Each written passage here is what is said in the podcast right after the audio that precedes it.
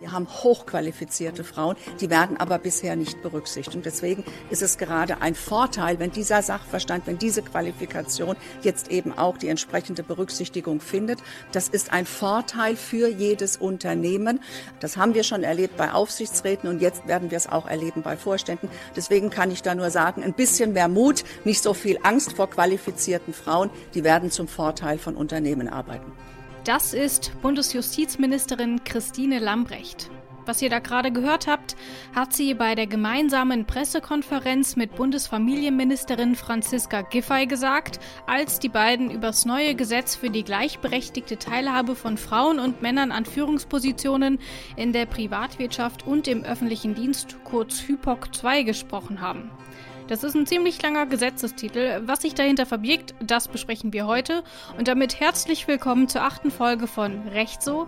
Mein Name ist Rabea Schlotz. Hi. Recht so? Der Rechtsstaat-Podcast des Bundesministeriums der Justiz und für Verbraucherschutz.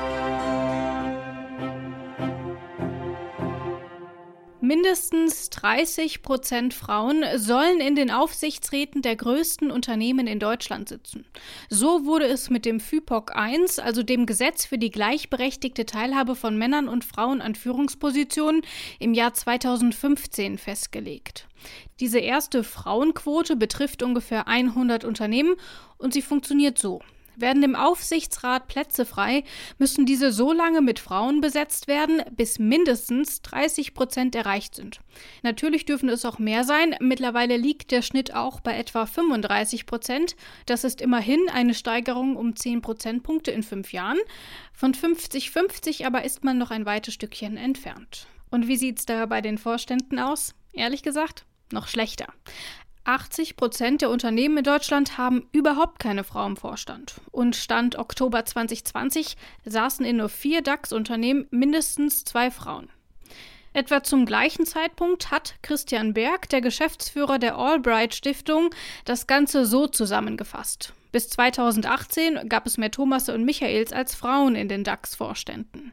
Schauen wir mal weiter. Denn etwa 70 Prozent der Unternehmen, die sich eine Zielgröße für Frauen im Vorstand gesetzt haben, haben die Latte sehr niedrig gesetzt. Sie hätten gerne null Frauen im Vorstand.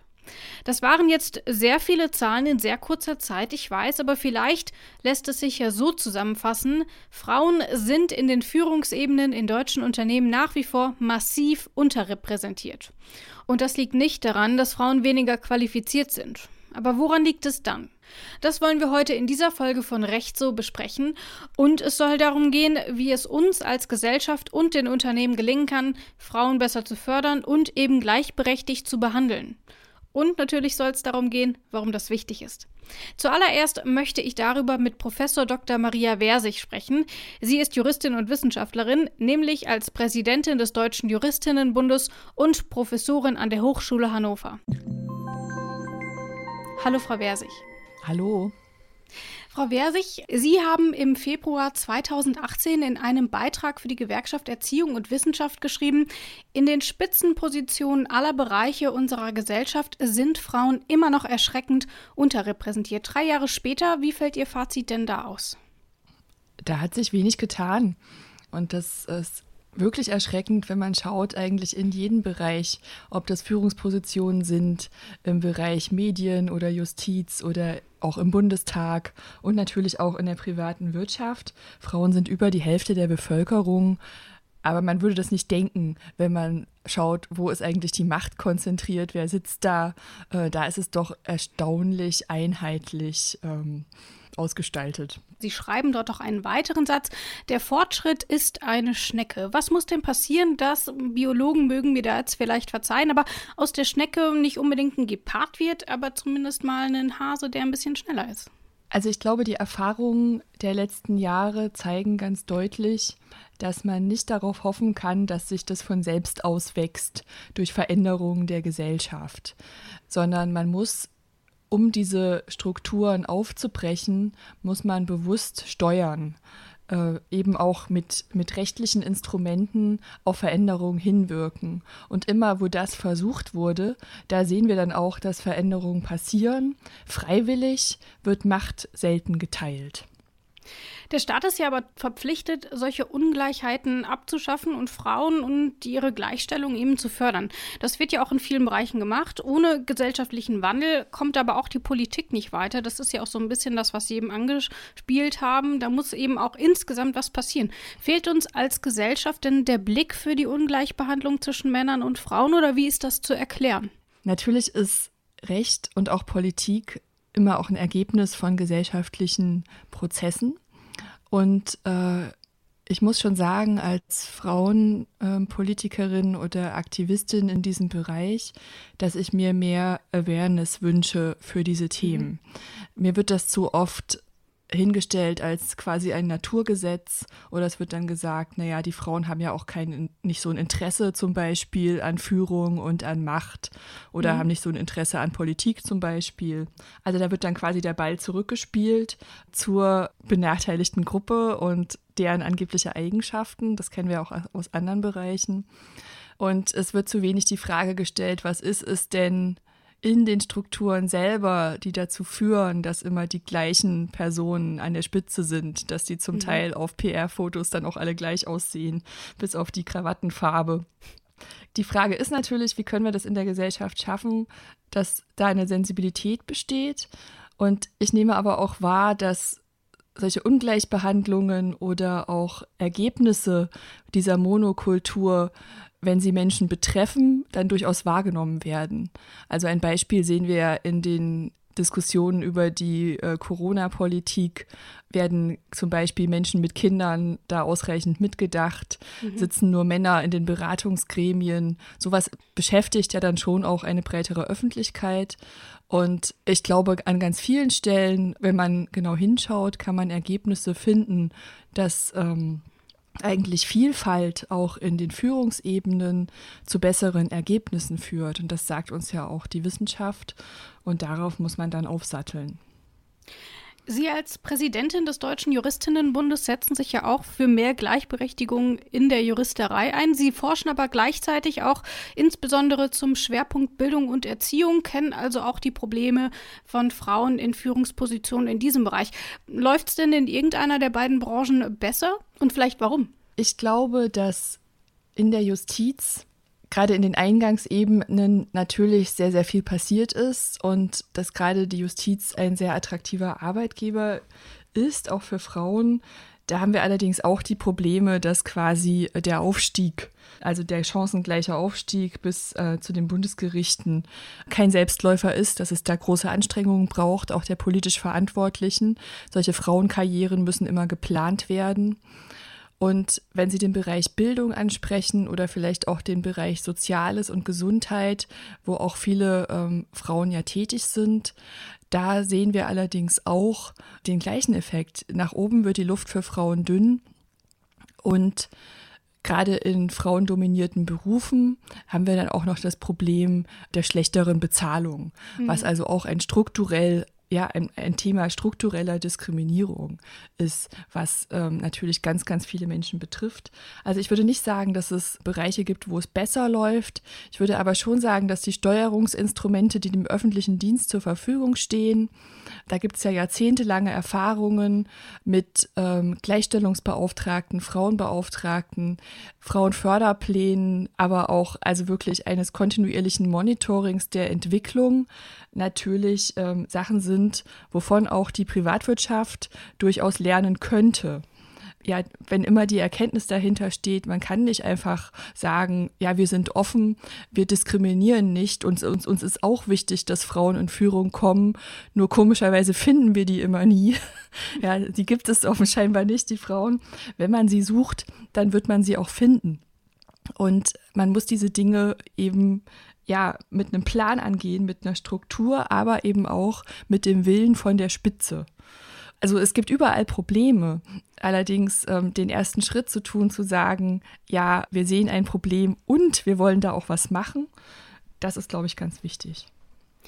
Es geht aber eben häufig ähm, nicht immer nur mit Freiwilligkeit. 2015 wurde deswegen mit dem Gesetz für die gleichberechtigte Teilhabe von Frauen und Männern in der Privatwirtschaft und im öffentlichen Dienst, dem FIPOC, die Geschlechterquote in Aufsichtsräten eingeführt. Mindestens 30 Prozent der Aufsichtsratsmitglieder müssen demnach Frauen sein. Das gilt für etwa 100 große Unternehmen, so grob. Was ist denn da Ihr Fazit vier Jahre später, auch im Vergleich vielleicht zu freiwilligen Lösungen? Da kann man ganz klar das Fazit ziehen, die Quote wirkt. Mhm. In den Unternehmen, die diese Verpflichtung haben, wurde sie auch erfüllt. Wenn man vergleicht Unternehmen, ähm, die da nicht drunter fielen unter die Regelung, die dümpeln weiter dahin äh, mit Frauenanteil von ja so um die 20 Prozent maximal. Also da sehen wir ganz klare Effekte von Regulierung. Wenn man eine Verpflichtung regelt, die auch Folgen hat, ja, also in irgendeiner Form eine Sanktion beinhaltet, wenn man sie nicht einhält, dann halten sich die Unternehmen daran auch und äh, bemühen sich um die Erfüllung. Das kennen sie aus ganz vielen anderen Bereichen der Wirtschaft. Genau, also Freiwilligkeit ist kein guter Weg. Es wäre wünschenswert, dass es anders wäre, aber die Quote, die Quote wirkt. Dann muss man aber natürlich auch sagen, wir kennen alle diese berühmte Zielgröße Null. Dann haben sich Unternehmen also einfach zum Ziel gesetzt, dass sie null Frauen einstellen. Ähm, und wenn sie das dann auch tatsächlich gemacht haben, keine Frauen einstellen, dann haben sie ihr Ziel automatisch erfüllt. Ähm, so soll es natürlich nicht sein. Und deswegen hat man jetzt mit dem FIPOC 2, das gerade im Kabinett verabschiedet wurde, ähm, auch sich vorgenommen, diese Zielgröße Null da einfach nicht mehr durchgehen zu lassen. Da muss begründet werden, warum man keine Frauen einstellt. Glauben Sie, dass das das Problem löst, also dass man eben nicht mehr einfach so lasch damit umgehen kann? Also diese Zielgröße Null, das war absolut, ein absoluter Schrei nach Regulierung aus meiner mhm. Sicht. Und die Unternehmen haben sich ja auch total lächerlich damit gemacht. Auch moderne äh, Start-ups oder Internetunternehmen, die der Meinung sind, das können sie bringen im Jahr ja, 2019, 2020. Wir beobachten das ja jetzt schon ein paar Jahre. Das ist absolut peinlich. Und es ist aber auch natürlich ein Beispiel dafür, wie macht man ein Gesetz. Also man muss dann eben nachsteuern, wenn das ein Ergebnis ist, dass man dann eben sagt, ja, null, ähm, unser Vorstand ist gut so, wir wollen keinen neuen Platz dazu machen und mhm. die Jungs bleiben alle in ihren Positionen. Ja, dass man dann seine Berichtspflicht quasi erfüllt hat. Das ist schön, aber das kann natürlich dann nicht so bleiben. Es ist immer so in jedem Bereich des Rechts, ähm, man muss auf die Ausgestaltung schauen. Die Menschen und eben auch Unternehmen mhm. werden dann eben ihre Handlung so ausgestalten, ähm, dass es passt. Und deshalb ist es sinnvoll, da nachzusteuern. Und man muss, denke ich, auch genau dann auf diese, ähm, diese Begründungspflichten dann schauen. Weil natürlich Papier ist geduldig, man kann viel schreiben, warum es jetzt eben so sein soll. Mhm. Und äh, gegebenenfalls muss sicherlich irgendwann auch der Zeitpunkt kommen, wo eine Zielgröße Null unter keinen Umständen mehr akzeptabel ist in einer modernen Gesellschaft, in einer modernen, innovativen Wirtschaft. Deswegen hat man eben diese Zielgrößeneinschränkungen auch in dieses FIPOC 2 mit aufgenommen. Das ist aber nicht die einzige Änderung, die wir jetzt in dieser Erneuerung des Gesetzes haben. Es gibt nämlich eine weitere verbindliche Vorgabe und zwar erstmalig für die Vorstände, also die Geschäftsleitungsebene und eben nicht mehr für die Aufsichtsräte. Auch diese Vorgabe betrifft die größten Unternehmen Deutschlands. Besteht hier der Vorstand aus mehr als drei Mitgliedern, muss in Zukunft mindestens ein Mitglied eine Frau sein. Mit dem neuen Vorschlag soll es eben auch zu einem Kulturwandel in den betroffenen Unternehmen kommen. Auch gesamtgesellschaftlich könnte das natürlich von Signalwirkung sein. Was meinen Sie denn? Wird sich das Gesetz dadurch irgendwann selber überflüssig machen? Also angesichts der Tatsache, dass wir ja in den, auch in den größten deutschen DAX-Konzernen, auch im internationalen Vergleich, absolut hinterherhinken, eine ganz erschreckende Monokultur haben mhm. und wo ja auch jetzt in der Krise, wo Vorstände umstrukturiert wurden, nochmal der Frauenanteil wieder gesunken ist, ja, weil man scheinbar in der Krise zum Altbewährten gern zurückkehren möchte, glaube ich, das ist ein sehr, sehr weiter Weg. Aber ich denke, es ist absolut richtig und notwendig, diese Vorstellung, die Politik könnte in die Vorstände quasi nicht hineinregulieren, äh, endlich aufzubrechen. Wenn man jetzt schaut, wie das geschieht, wie viele Unternehmen diese Verpflichtung dann eben in Zukunft haben werden, es sind ja doch immer noch eher wenige. Mhm. Und es ist ja auch kein Also ich würde sagen, es ist eher ein Quötchen. Das ist noch keine ausgewachsene Quote. Ja, es geht hier nicht um 50-50, die Hälfte der Macht. Es geht um einen Mindestanteil von einer Frau im Wesentlichen, mhm. ja, wenn der Vorstand eine gewisse Größe überschritten hat. Aber es ist ein ganz wichtiger erster Schritt, endlich einmal zu dem Punkt zu kommen, dass sich was ändert. Da muss man natürlich auch so ein bisschen sagen, es fängt ja nicht erst beim Vorstand an, sondern die Probleme liegen ja schon auf sehr viel tieferen Ebenen in der Hierarchie in diesen Unternehmen. Das fängt dann bei der Elternzeitfalle an und dann äh, kommen die Frauen häufig gar nicht mehr auf ihre Vollzeitstelle zurück oder werden nicht mehr befördert, weil es immer heißt, ja, die muss sich ja ums Kind kümmern. Ähm, kann denn so eine Quote überhaupt funktionieren, wenn es quasi auf den unteren Ebenen schon noch ruckelt? Man muss auf allen Ebenen Diskriminierung bekämpfen, natürlich, und mhm. dafür sorgen, dass das nicht passiert, dass hochqualifizierte Frauen quasi an eine gläserne Decke stoßen. Und wenn man in diese großen Konzerne geht, dann wird man diese Frauen finden. Viele von denen verlassen dann auch irgendwann die Konzerne, machen sich selbstständig oder ähm, gehen in andere Bereiche der Wirtschaft, weil sie das nicht mehr aushalten. Mhm. Also ich glaube, die Konzerne haben ein absolutes Innovationsproblem durch diese Monokulturen, die da entstehen. Und das ist ein Riesenproblem, was man unbedingt angehen sollte, auch aus einem Eigeninteresse heraus.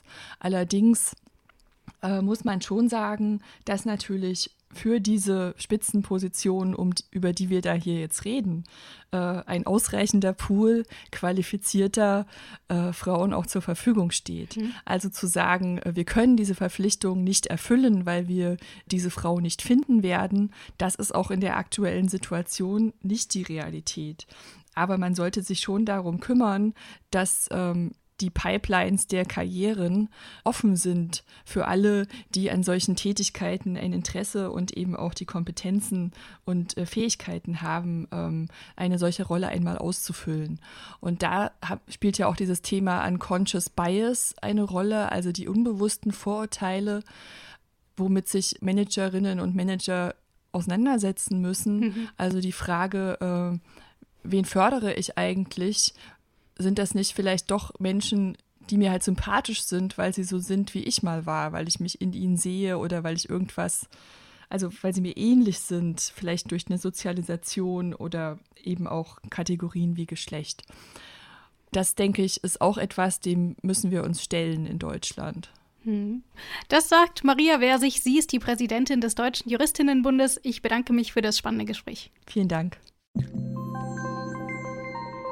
Freiwillig passiert bei den Unternehmen also nicht so viel. Das zeigt auch, und ich entschuldige mich im Vorfeld, eine weitere Zahl. Bei den Unternehmen, für die die verbindliche Quote nicht gilt, liegt der Anteil der Frauen im Aufsichtsrat bei nur knapp unter 20 Prozent.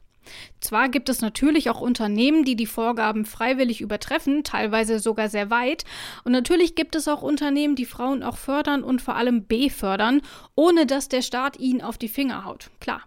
Aber allein, dass man das noch betonen und erwähnen muss, zeigt, dass der Weg zur Gleichberechtigung von Frauen und Männern in der Arbeitswelt noch sehr weit ist. Und das betrifft eben nicht nur die Führungspositionen. Oft scheitern die Frauen nämlich schon einige Etagen weiter unten. Nach wie vor befürchten die Unternehmen das Risiko, dass Frauen wegen Schwangerschaft und Erziehung ausfallen. Auch weil sich Männer nach wie vor sehr viel weniger Elternzeit nehmen. Aber der Anteil der Männer, die sich Zeit für die Kindererziehung nehmen und sich auch länger als zwei Monate aus der Erwerbsarbeit verabschieden, um dafür Care-Arbeit zu leisten, wächst. Allerdings ungefähr genauso langsam wie die Zahl der Frauen in Führungspositionen. Dabei profitieren Unternehmen übrigens ebenso wie die Gesellschaft als Ganzes davon, wenn sie ein diverses Team haben. Warum das so ist, darüber spreche ich mit Anna-Sophie Herken. Sie ist Business Division Head bei der Allianz Asset Management GmbH und im Stiftungsrat der Albright Stiftung. Hallo, Frau Herken. Hallo und vielen Dank. Ich freue mich sehr. Frau Herken, es gibt nur sehr wenige Frauen in Vorstandspositionen. 2015 waren nur sieben Prozent der Vorstände weiblich und bei den größten börsennotierten Unternehmen sind es aktuell nur etwa 12 Prozent. Schaffen es Frauen dann trotzdem bis ganz nach oben, wird die Leistung und Qualifikation oft nicht anerkannt, wurde nur befördert, weil sie eine Frau ist, ist doch nur eine Quotenfrau, das hört man dann sehr, sehr häufig. Ist das denn nicht irgendwie frustrierend? Also die Begründung, wieso Frauen es dann Gott sei Dank doch in Vorstände schaffen, die empfinde ich nicht als frustrierend, weil man muss sagen, dass die Frauen, die es schaffen, die haben es äh, mehr als verdient. Schwierig finde ich natürlich, dass die Zahlen trotzdem noch so, so gering sind und dass das eben immer noch keine Selbstverständlichkeit ist. Also das frustrierend ist schwierig, weil es tut sich ja gerade ganz viel, aber es wird einfach Zeit, dass sich da was dran ändert.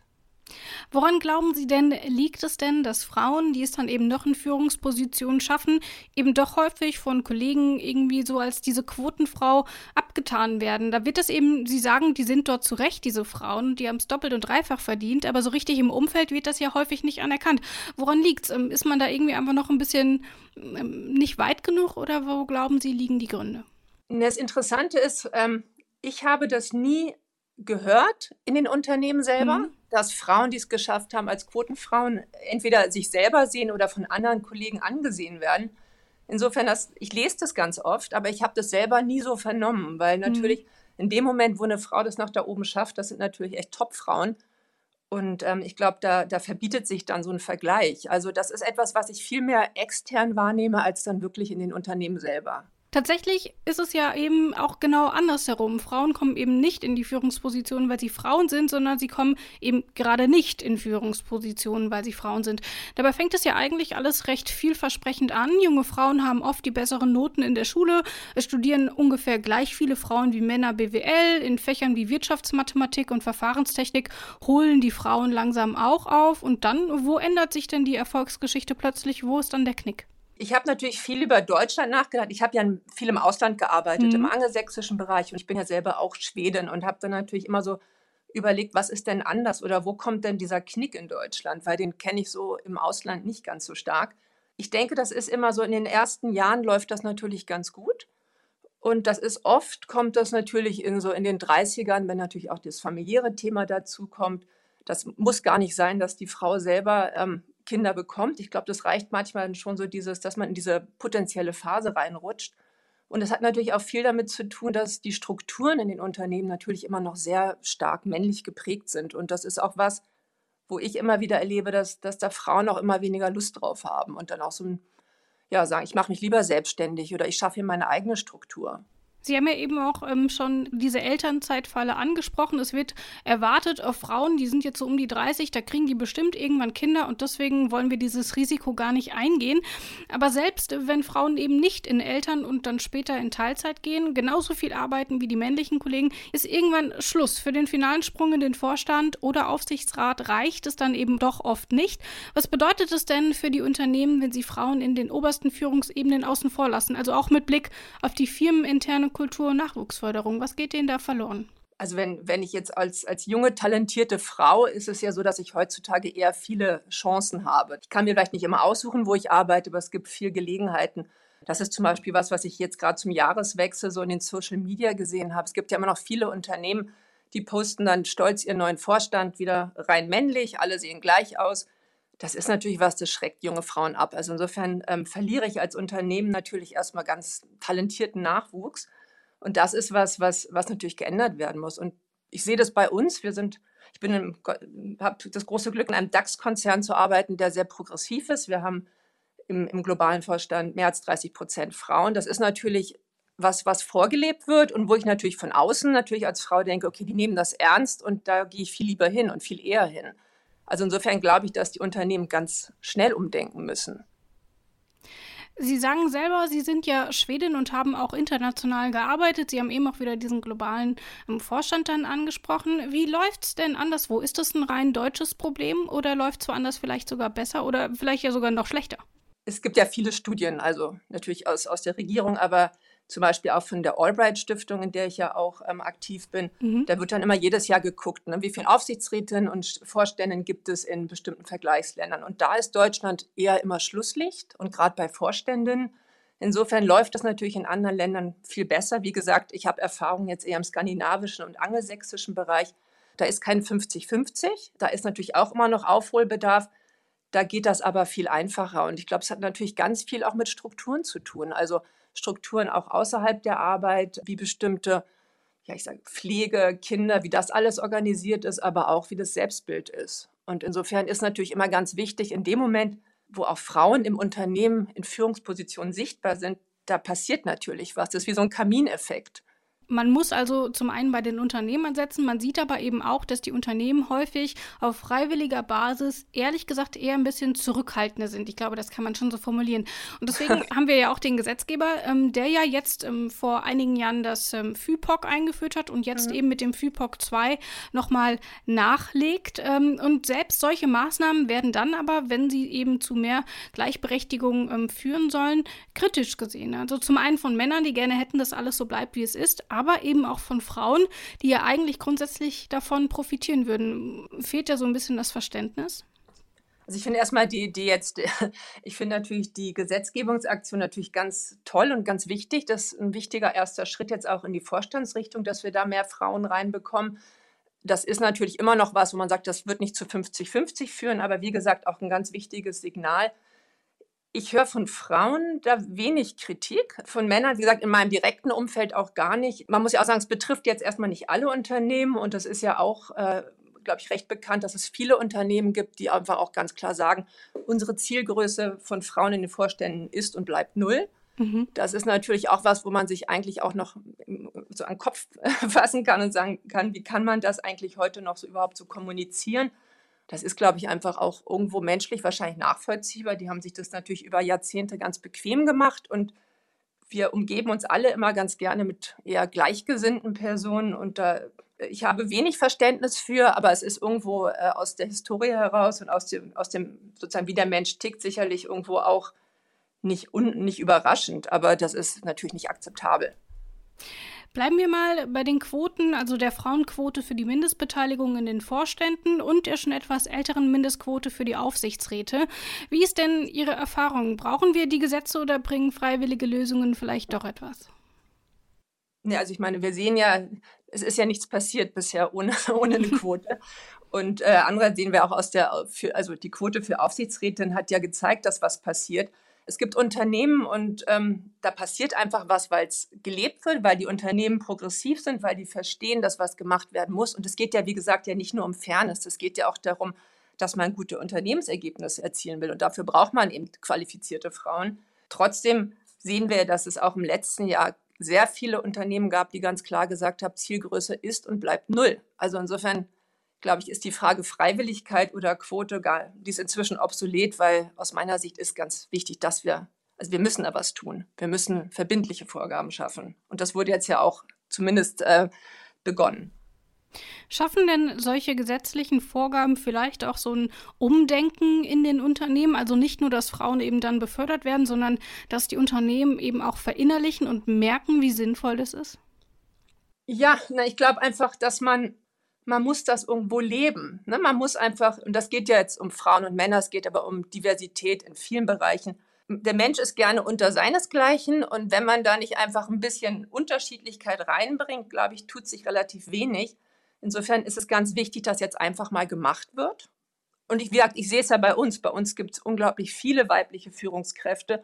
Das ist ganz normal und das ist, glaube ich, ein ganz wichtiges Symbol eben auch für nachwachsende äh, weibliche Führungskräfte. Und insofern ist, glaube ich, jetzt erstmal der Fokus auf Machen und damit auch Kultur ändern. Kritikerinnen und Kritiker von solchen Quoten sagen aber trotzdem immer, es braucht irgendwie auch Ausnahmen, vielleicht finden wir keine geeignete Frau. Interessanterweise bei Männern gibt es solche Bedenken ja ehrlich gesagt eher selten. Da wird einfach immer davon ausgegangen, dass man jemanden passenden findet. Was muss denn da passieren, dass man von diesem klischeehaften Denken wegkommt, von wegen, ja, aber vielleicht gibt es gar keine qualifizierten Frauen für diesen Job? Also ich glaube, zum einen ist es für die Unternehmen wichtig und wir machen das zum Beispiel, dass wir nicht nur schauen, ähm, haben wir genug weibliche Führungskräfte, sondern wir haben auch ganz klare Quotenvorgaben intern für die, wir nennen das die Pipeline, das ist sozusagen diese Nachwuchsbeschaffung. Also wir gucken auch immer, ist dann in den Stufen darunter, sind da genug Frauen und werden da genug Frauen gefördert, damit wir dann eben immer genug Frauen für die, für die höchsten Führungspositionen haben. Ansonsten ist natürlich etwas, was auffällt, ist natürlich, die Strukturen in vielen Unternehmen sind natürlich noch männlich geprägt. Und das ist ja auch was, was geändert werden muss, weil es kann ja nicht, das Ziel kann ja nicht sein, dass jetzt Frauen oder weibliche Führungskräfte in die bestehenden Strukturen reingequetscht werden, sondern die bestehenden Strukturen sich eben einfach öffnen und anpassen für verschiedene Ansätze. Was können denn die Unternehmen tun, um eben genau das zu bewirken, was Sie jetzt gerade angesprochen haben, eben, dass man ähm, sich öffnet, eben, dass man auch Frauen fördert im Unternehmen? Was können denn die Unternehmen da machen, wenn man jetzt mal von diesen gesetzlichen Vorgaben weggeht? Was kann denn intern noch passieren? Also ich glaube, ganz wichtig ist, dass man intern klare Vorgaben hat, die wirklich von, auch von der Spitze kommen. Mhm. Die müssen gelebt werden, dass wir, ähm, wenn wir in unsere, unsere ähm, Evaluierung gehen, ob Führungskräfte in verschiedenen Ebenen, ob die ihre Jahresziele erreichen, dass auch ganz klar ist, dass die in ihren Teams auch Frauen fördern müssen. Also das muss sozusagen durch ganz klare quantitative Vorgaben spürbar sein. Was auch ganz wichtig ist, ist einfach auch, glaube ich, so ein Bewusstsein zu schaffen. Das heißt ja im Englischen heißt es unconscious bias. Also das ist so dieses, dass wir denken, wir sind gleichberechtigt, aber wir haben natürlich ganz viele Vorurteile, wie jemand mhm. zu sprechen hat, aufzutreten hat, dass man dafür natürlich auch durch, durch Trainings so ein Bewusstsein schafft. Weil sonst haben wir natürlich so das Problem, dass wir weiterhin glauben, dass bestimmte Kommunikation oder auch nonverbale Kommunikation als ähm, förderlich angesehen wird, aber wir uns da nicht weit genug öffnen. Und das, wie gesagt, ist ja auch wieder nicht nur ein Frauen-Männer-Thema, sondern einfach auch, dass wir sagen, es gibt nicht nur einen Stereotypen, der so und so auftritt und damit assoziieren wir Erfolg, sondern wir öffnen uns da einfach. Sie haben, ich möchte noch mal ein bisschen springen, denn Sie haben ja vorhin schon die Albright Stiftung angesprochen, für die Sie ja auch tätig sind. Mhm. Und diese, ähm, die Albright ähm, Stiftung hat ein, eine Studie rausgegeben, die zeigt, dass während der Corona-Pandemie, die ja nach wie vor äh, uns alle in Bewegung hält, dass durch diese Corona-Pandemie die Zahlen von Frauen in den Spitzenpositionen sogar noch zurückgegangen sind. Mhm. Also dass man sowieso schon bei einem ziemlich niedrigen Stand ist und der ist jetzt sogar noch niedriger. Ähm, können Sie erklären, woran das liegt? Liegt? Hat man da einfach gesagt, okay, unsere Prioritäten liegen jetzt woanders oder wie lässt sich das erklären? Also da kann ich natürlich auch nur von außen mitreden, weil bei uns im Unternehmen ist es eher angestellt. Also wir haben jetzt noch mehr weibliche Vorstände, aber mhm. in meiner Wahrnehmung ist es so, dass natürlich im Krisenmodus äh, greift man noch stärker auf das Bewährte zurück. Das ist, glaube ich, eine so eine Erklärung. Und zum anderen, das sehe ich ja auch selber, ich habe auch Kinder, ist natürlich so dieses ähm, Homeschooling und die Kinder zu Hause und dann noch in Videokonferenzen. Das ist natürlich eine enorme Belastung und in einem Umfeld wie in Deutschland ist das nach meiner Wahrnehmung immer noch nicht ganz gerecht verteilt zwischen den Vätern und Müttern. Also insofern, dass dann so diese, diese Mehrlast auch wieder oft auf, auf den weiblichen Mitarbeiterinnen ähm, lasten bleibt. Und das sind, glaube ich, ganz viele Faktoren, die dazu führen. Aber es ist natürlich überhaupt nicht zu rechtfertigen. Lassen wir noch zuletzt die Corona-Pandemie hinter uns und wagen einen Blick in die Zukunft. Was glauben Sie denn, wie stehen wir denn in fünf oder zehn Jahren da, was die Frauenförderung in den Spitzenpositionen in deutschen Unternehmen angeht? Was wäre denn da Ihre Hoffnung? Meine Hoffnung ist, dass es sozusagen als Thema gar nicht mehr existent ist, weil es einfach selbstverständlich ist. Ich bin auch relativ optimistisch, allein durch die demografische Entwicklung, weil die Unternehmen, oder ich glaube auch das letzte Unternehmen, was jetzt noch Zielgröße Null hat, verstehen wird, dass es äh, gar kein fernes Thema unbedingt nur ist, sondern eben auch einfach ein Thema, wenn man sonst gar nicht mehr qualifizierten Nachwuchs bekommt, mhm. sodass es dann völlig selbstverständlich ist. Und ich wünsche mir natürlich auch, dass die ganze Unternehmensstruktur sich dadurch auch verändert. Also dass die Frage, wie beurteile ich, wie jemand auftritt, wie oft sich jemand in einem Meeting zu Wort meldet, wie laut oder sonor oder lange jemand spricht, dass diese ganzen Faktoren, ähm, die ja immer noch irgendwo in den Köpfen oder zumindest unterbewusst vorhanden sind, dass das alles obsolet wird. Das sagt Anna Herken. Ich bedanke mich für das spannende Gespräch. Vielen Dank. Deutschland muss noch einiges tun. Von einer Gleichberechtigung in der Arbeitswelt sind wir weit entfernt. Das merken wir auch bei der Gender Pay Gap, also der Differenz der Bezahlung zwischen Männern und Frauen. Bereinigt liegt diese Gap bei ungefähr 7%, nimmt man aber alle Faktoren mit rein, also zum Beispiel die Kindererziehung, die Teilzeit, auch die Berufswahl, dann knackt sie sogar die 20%-Marke. Die Bundesregierung hält dagegen erst mit dem FIPOC 1 und der damit festgeschriebenen Mindestbeteiligung von 30% in den Aufsichtsräten, jetzt mit dem FIPOC 2 und der damit verbundenen Mindestquote für Vorstände. Aber auch da ist noch einiges zu tun, auch auf den unteren Ebenen in den Unternehmen. Und damit sind wir auch schon wieder am Ende unserer heutigen Folge. Aber keine Sorge, in zwei Wochen sind wir zurück, aber dann schon mit der vorletzten Folge in dieser Staffel. Das Thema nächstes Mal. Es geht unter anderem ans Landgericht Leipzig. Dort treffe ich mich mit der Schöffin Linda Höhmann und der Richterin Katrin Seidel. Mit ihnen spreche ich darüber, was Schöffen und Schöffinnen eigentlich genau machen und warum sie für unser Justizsystem unentbehrlich sind. Wollt ihr nicht verpassen? Dann abonniert doch diesen Podcast oder folgt uns auf Spotify. Bis zum nächsten Mal, wenn es wieder heißt. Recht so der Rechtsstaat-Podcast des Bundesministeriums der Justiz und für Verbraucherschutz.